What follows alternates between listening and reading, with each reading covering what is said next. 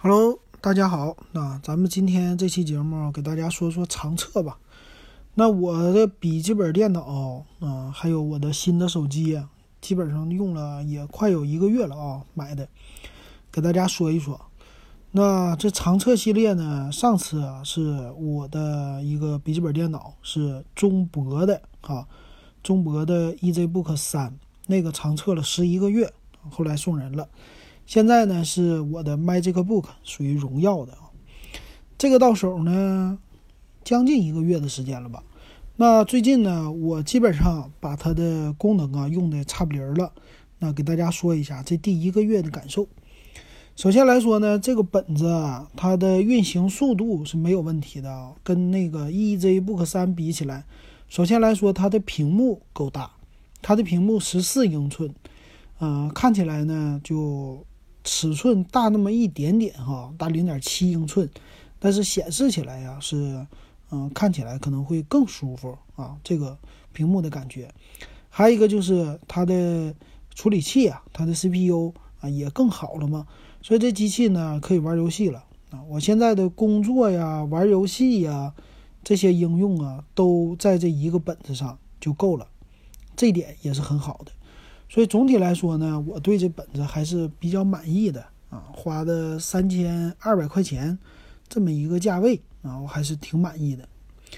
那这本子呢，一个先说它的续航啊，我最近呢也是在咖啡厅里边试了试它的续航，正常来说用六个小时是不成问题的。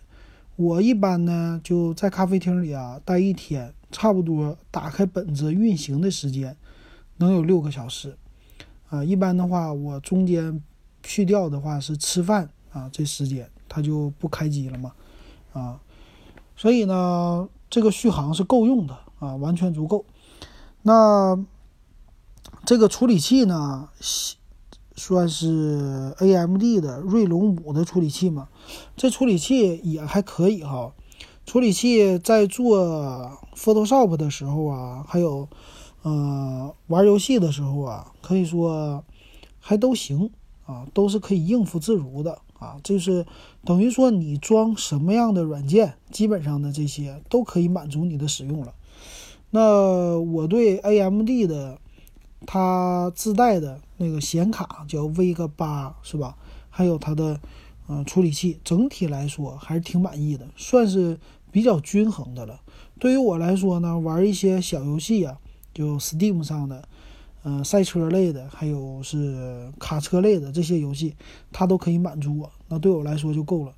那我相信呢，它的这个配置啊，可以满足大部分这种非专业用户的需求了。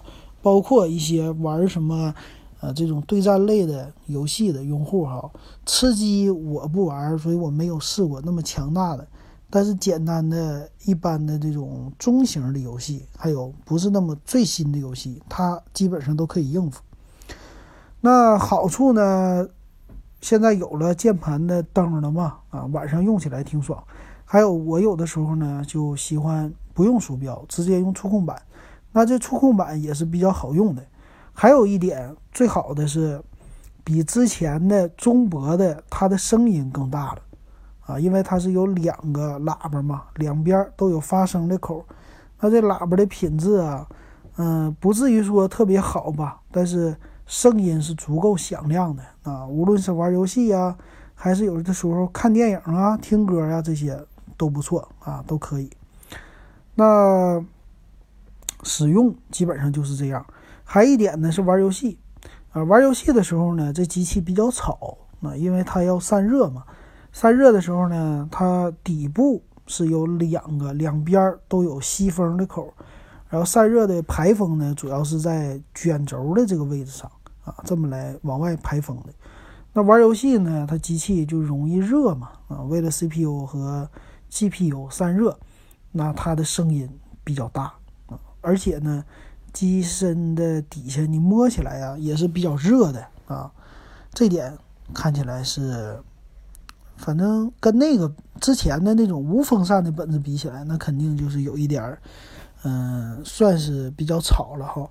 但好处呢是它的键盘在玩游戏的时候是不热的，只是机身底下还有出风口这个部分，你能明显到，嗯，感觉起来比较热啊。这一点，还有一点不足的地方呢，就是它的也是优势也是不足吧，就是它的充电口啊是 Type C 的接口。那今天这一个月之后呢，我一直想尝试，今天我终于尝试了。它呢用移动电源是可以给它充电的。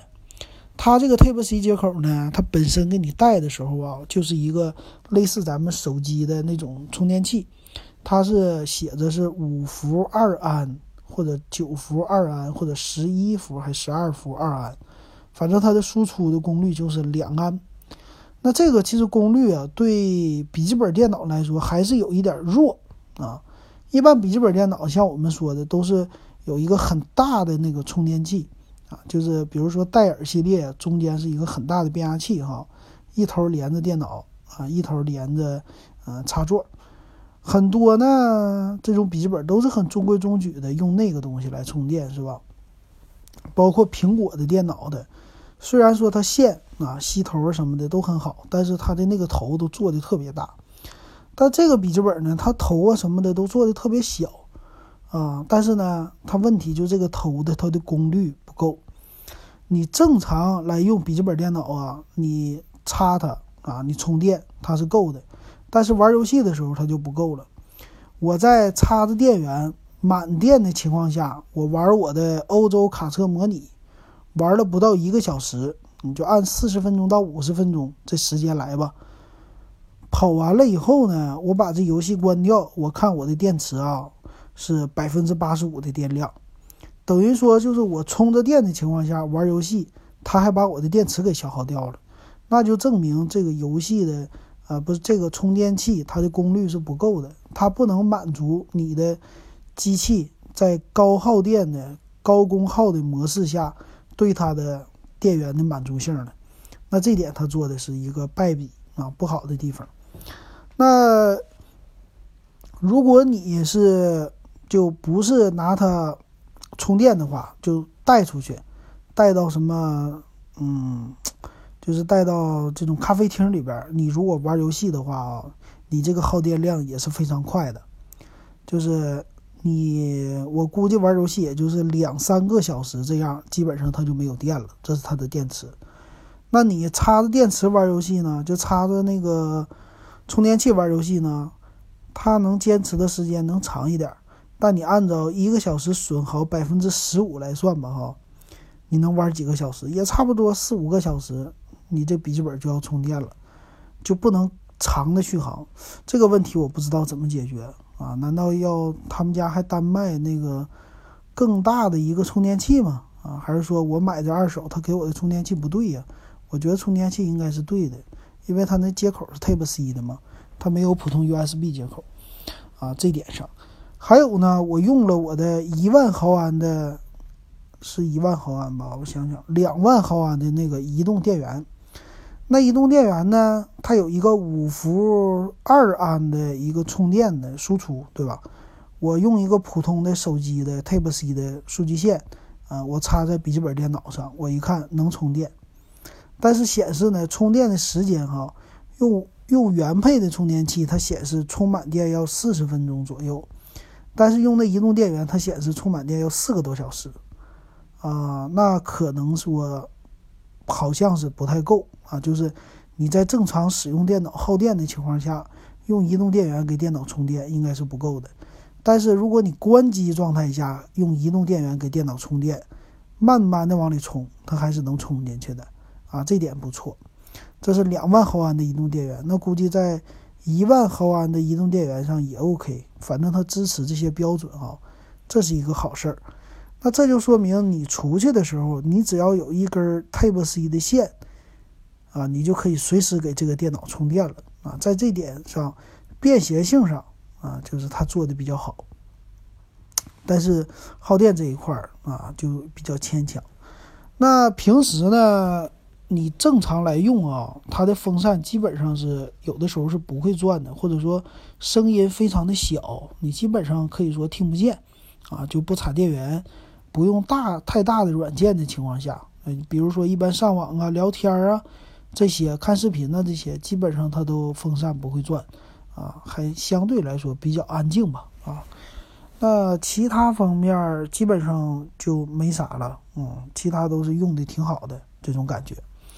那这是第一个月啊，咱第一个月给大家的长测就笔记本就先说到这儿了，这卖这个 book。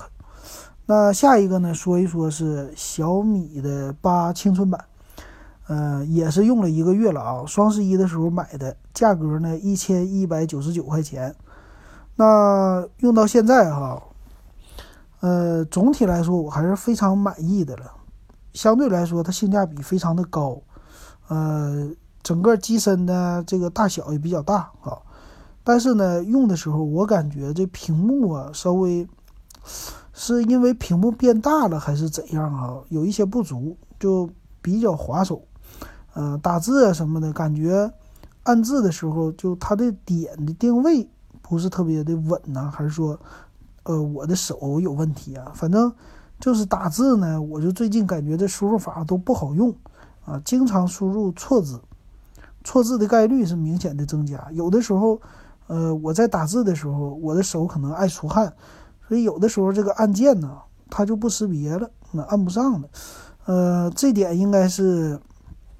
手潮的问题啊，另外一点可能也是屏幕是不是嗯比较价格便宜的屏幕啊，灵敏度有一些问题还是怎么的？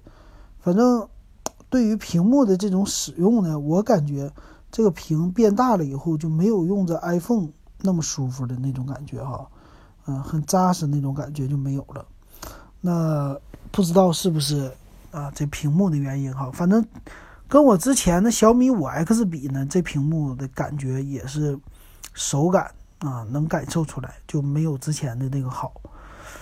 呃，还有一点呢，冬天的时候吧，你拿出来的时候，这屏幕偶尔的时候你会看到那文字啊，有一点儿说是重影，不是重影，但是呢和平时还不一样，有一点变得好像锐化了，增加了锐化那种感觉哈。但是过一会儿它就好了。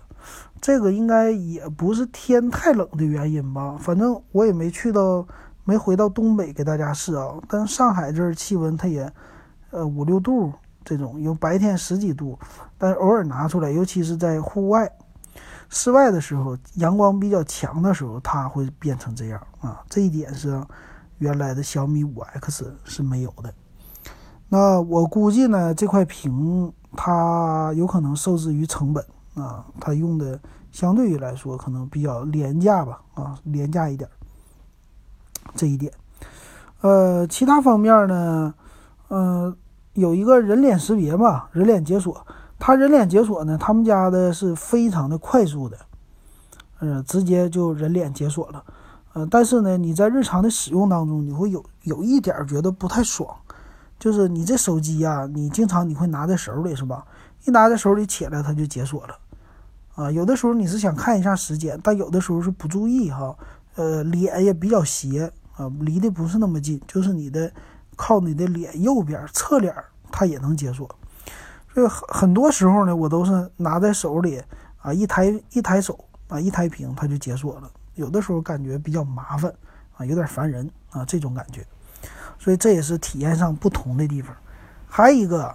就是全面屏，我用到现在哈，我还是不习惯它的虚拟的按键，就全面屏那种手势返回啊什么的。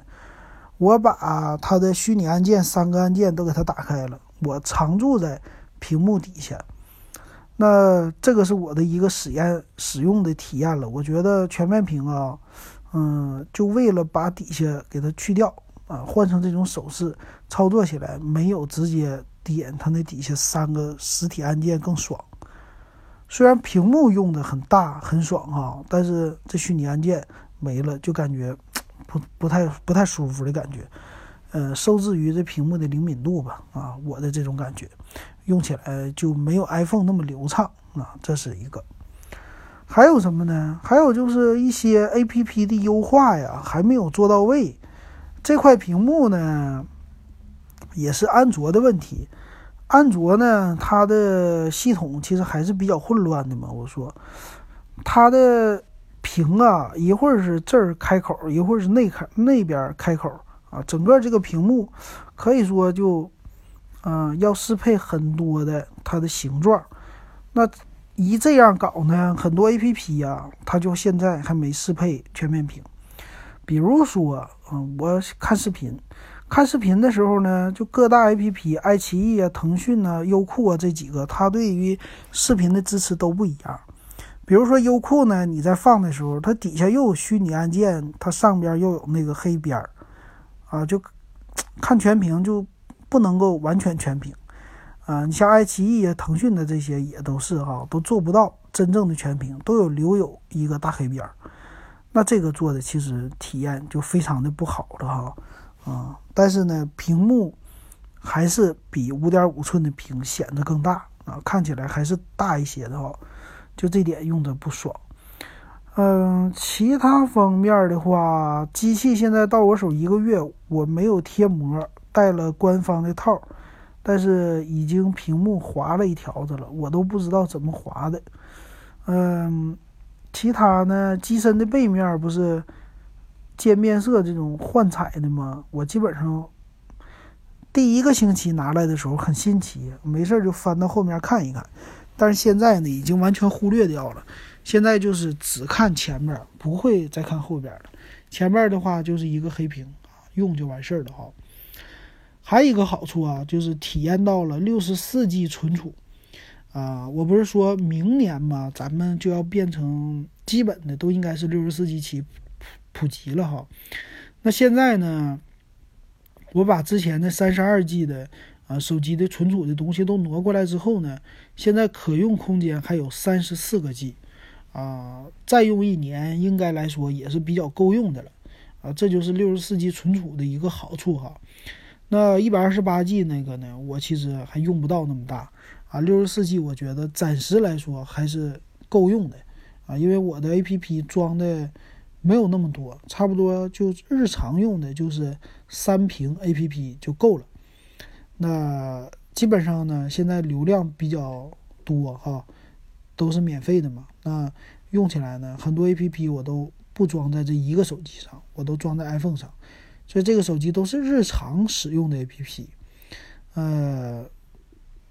照片啊什么的这些就足够了啊，我觉得完全足够够用啊。这存储六十四 G 的啊很好。那剩下的呢就是拍照的能力了啊。拍照的能力呢虽然是双摄，但是我看起来呢感觉哈，我自拍不多，都是用它来啊正常的这种拍照。呃，给我的感觉就像素啊，拍起来还是 OK 的。啊，但是没有它的素质不高啊，毕竟可能说价钱的问题吧。呃，对于一些拍照连拍呀，呃，你正常点拍照的时候呢，它拍出来有的时候竟然还是抖的，就是画面啊，不是完全就嗯特别的对焦那么实啊，有的时候是比较虚。那这点上应该是它的手机的问题了啊。就是手机硬件或者说，反正摄像头的这个硬件的问题吧。啊，总的感觉就是，嗯，拍照出来没有想象中的那么的，嗯，完美啊。当然，这个屏幕上你来看还是可以的哈，但总感觉就是对焦有的时候容易发虚啊，尤其是你快拍的时候，这点就不太好做的。所以呢，我拿它拍照呢，就当一个普通的记录。啊，记记录家庭的生活的，或者说一些应用的场景，啊，扫描啊什么的，用它来干的。基本上我没拿它当一个说拍照特别好，啊，有经验的这种感觉吧。当然，它拍照的时候呢，它是有什么 AI 的识别的，比如说什么美食啊、景色呀这些功能，它都有的。但是呢，我也觉得也就一般啊，就那样了哈。呃，这点上就。不算是太好吧，呃，这个应该是它的摄像头的在弱光情况下的问题啊。但是这便宜的手机也就这样了哈，你也不能强求它什么，嗯，就简单就是这样的哈。嗯，拍摄视频这方面我还没有太常使用。呃，还有一点呢是它的接口方面，它是 Type C 的接口嘛，给你带一条转接线嘛。那这转接线呢，我。你要是用什么耳机呀，三点五毫米的耳机，必须带上这条转接线。那我还有一个 iPhone 七，我那个 iPhone 七也是要用转接线，所以你就觉得很麻烦啊。你带一个三点五毫米的耳机的话呢，你这两个手机来回切换要听歌的话，你总得插上一条转接线。啊，如果你只有一个手机还好，你就一直把这个手机的转接线插在耳机上就完事儿了，随时听就往手机上一插。但你有两个手机，你每次都得换不同的转接线啊，这点是一个。总是觉得很别扭的这种东西啊，不太爽。还好我去年不是有小米的一个降噪的耳机嘛？这小米的降噪耳机呢，它直接插上 Type C 接口嘛，它是 Type C 接口的来供电的，所以直接插在这手机上就 OK 了。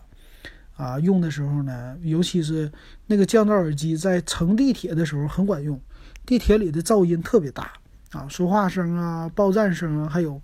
滋啦滋啦的那些轨道声，那用这个呢，直接我有的时候就连音乐都不开，就是拿它降噪啊，直接降噪，可以把你身边的声音缩小个一半吧，差不多，还是挺好用的哈。那差不多是这样哈。另外呢，什么听歌控制啊这些啊，也就是那样的哈。呃，基本上这手机我就拿来上网啊，看视频呐。还有，呃，一些常用的软件控制家里边的这些电器，用米家，还有一些小米运动啊这些东西。那总体来说，它的速度怎么样呢？速度还是不错的啊。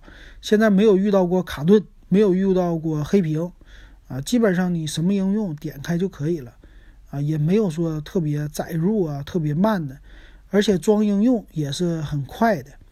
那这点上来看，就是骁龙六六零的啊，它的好处了啊，比较快速啊，这点是跟之前的那台小米五 X 的骁龙六二五配上四 G 内存比啊，啊，这点是优势非常大的。那一年升级一次还是值得的哈。明年看看啊，明年如果要是升级手机的话，是升级七幺零，或者说六系列，它还有更新的版本六七零啊，或者几几几哈。到时候再说了，反正现在我对于这手机使用了一个月的时间，我还是挺满意的。但基本上已经变成，呃，上手了啊。上手以后呢，就，呃，怎么来说呢？就比较普通了吧，没有什么特别的那种感觉了。等到两个月的时候，我再给大家来长测来说一说啊，这两个都搭配的。那行，那今天这两个设备的长测，咱们就说到这儿吧。